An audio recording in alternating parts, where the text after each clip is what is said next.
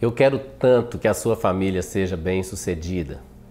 E eu me lembro que o pastor Melvin falava uma coisa, a pastora Andréa já pregou sobre isso, de que nós não queremos ser como Noé, que salvamos a nossa família, mas perdemos o mundo inteiro. Também não queremos ser como Davi, né, que salvamos o reino, mas perdemos a família. A família é tão importante no coração de Deus.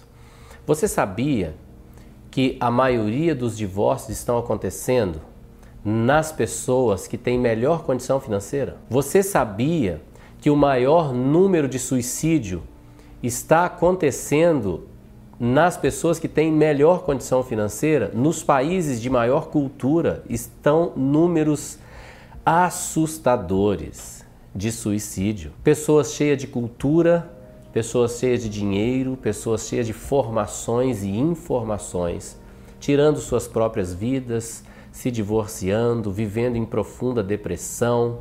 E com isso me surge uma pergunta: será que nós estamos dando a coisa certa para os nossos filhos? Será que nós não estamos seguindo a onda de oferecer aos nossos filhos simplesmente o que o mundo está oferecendo?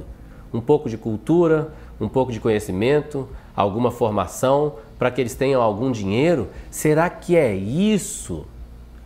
Eu tenho certeza que, por mais que isso possa ter alguma importância, nem de longe é a nossa prioridade. A nossa prioridade como pais, e principalmente você que é pai, você que é homem, assim como eu, sacerdote na sua casa, cabeça na sua casa, a nossa missão vai muito além disso. Seria tão triste ver os nossos filhos no futuro passando por esse tipo de sofrimento familiar, esse tipo de sofrimento emocional, não é? Seria tão triste, muito mais ainda, seria tão triste pensar em nossos filhos não tendo a salvação, a vida eterna. Isso tudo está relacionado a uma coisa muito séria que tem acontecido. Muitos homens, eles entregam suas vidas a Jesus, mas eles não entregam suas vidas a Jesus. O apóstolo Paulo falou que ele perdeu todas as coisas, ele considerava todas as coisas por perda, até mais ele falou, as considero como estrume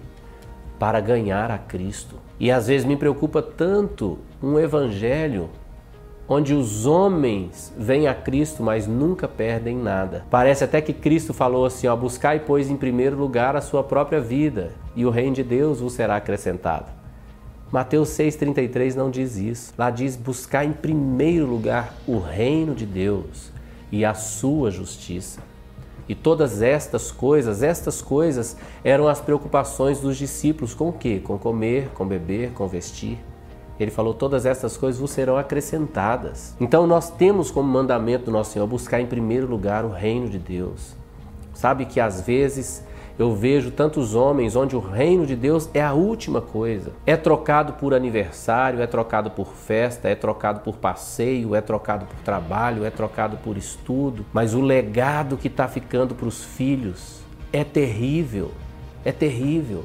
A família perecendo, os pais não tendo mais a admiração da vida de Deus nos seus filhos. Os filhos não estão mais admirando a vida de Deus em seus pais. Isso é muito triste. Eu gosto muito desse Salmo 128 que diz assim: Bem-aventurado aquele que teme ao Senhor e anda nos seus caminhos, do trabalho de tuas mãos comerás, feliz serás e tudo te irá bem. Olha como ele fala. Tua esposa no interior da sua casa será como videira frutífera. Sabe o que é isso?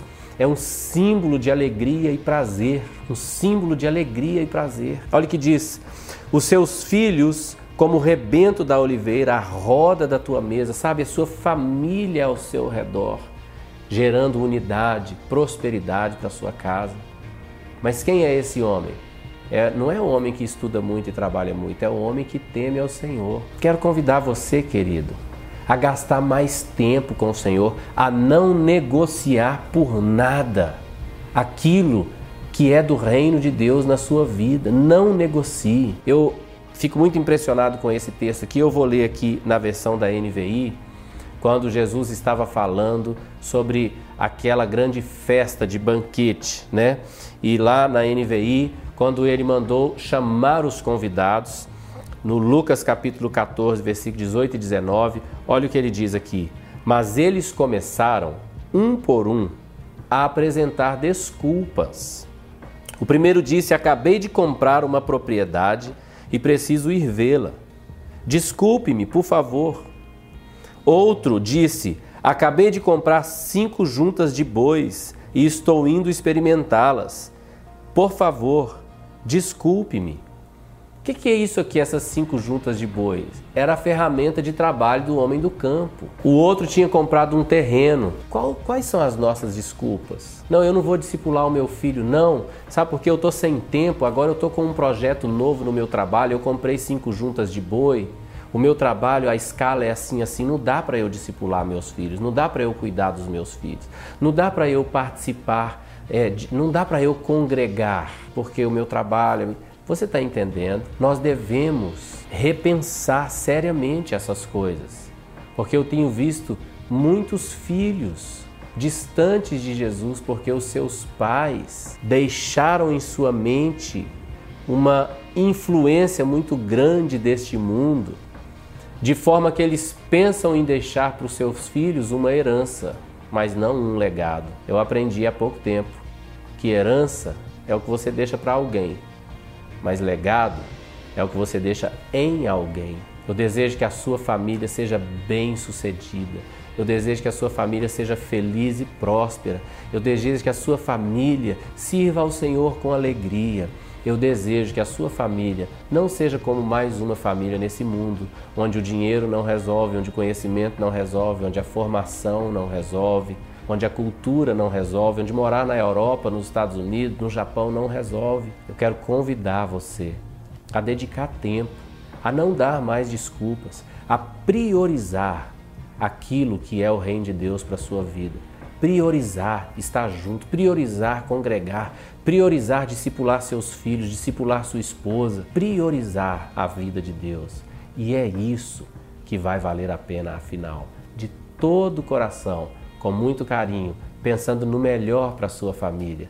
Eu te entrego essa palavra, receba com muito amor, em nome de Jesus, que Deus te abençoe.